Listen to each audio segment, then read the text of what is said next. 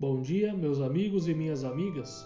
Sou Daniel Pagum e esse é o Minuto da Esperança da Paróquia Evangélica de Confissão Luterana em Getúlio Vargas. Quero compartilhar com vocês as palavras das senhas diárias para hoje, 1 de março de 2021. Gênesis capítulo 37, versículo 14. Jacó disse a José: Vá lá e veja se os seus irmãos e os animais vão bem e me traga notícias. Filipenses capítulo 2, versículo 4. Que ninguém procure somente os seus próprios interesses, mas também os dos outros.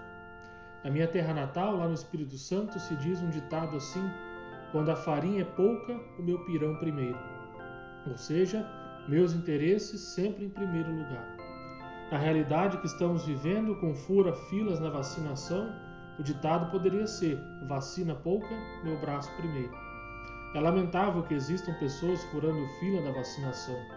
Isso revela um egoísmo imensurável. Infelizmente, esse não é o único exemplo. Lembremos do início da pandemia, quando supermercados e farmácias aumentaram abusivamente o preço do álcool em gel, sabendo que todo mundo precisaria comprar. Essas atitudes não são da vontade de Deus, pois o egoísmo não tem nada a ver com o Evangelho. Jesus nos ensinou justamente o contrário. As passagens bíblicas para hoje nos atestam isso.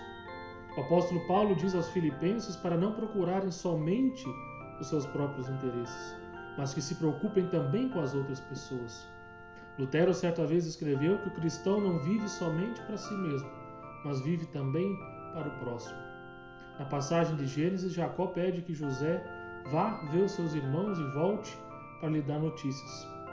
Essa orientação vale também para nós, como comunidade cristã. Obviamente que no momento não estamos podendo ir pessoalmente na casa das pessoas.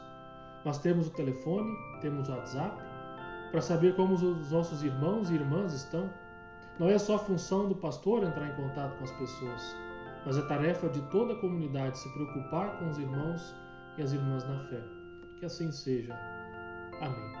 Convido para você fazer a sua oração silenciosa e individual, incluindo tudo aquilo que você quer agradecer e quer também pedir a Deus. Tenha um abençoado dia.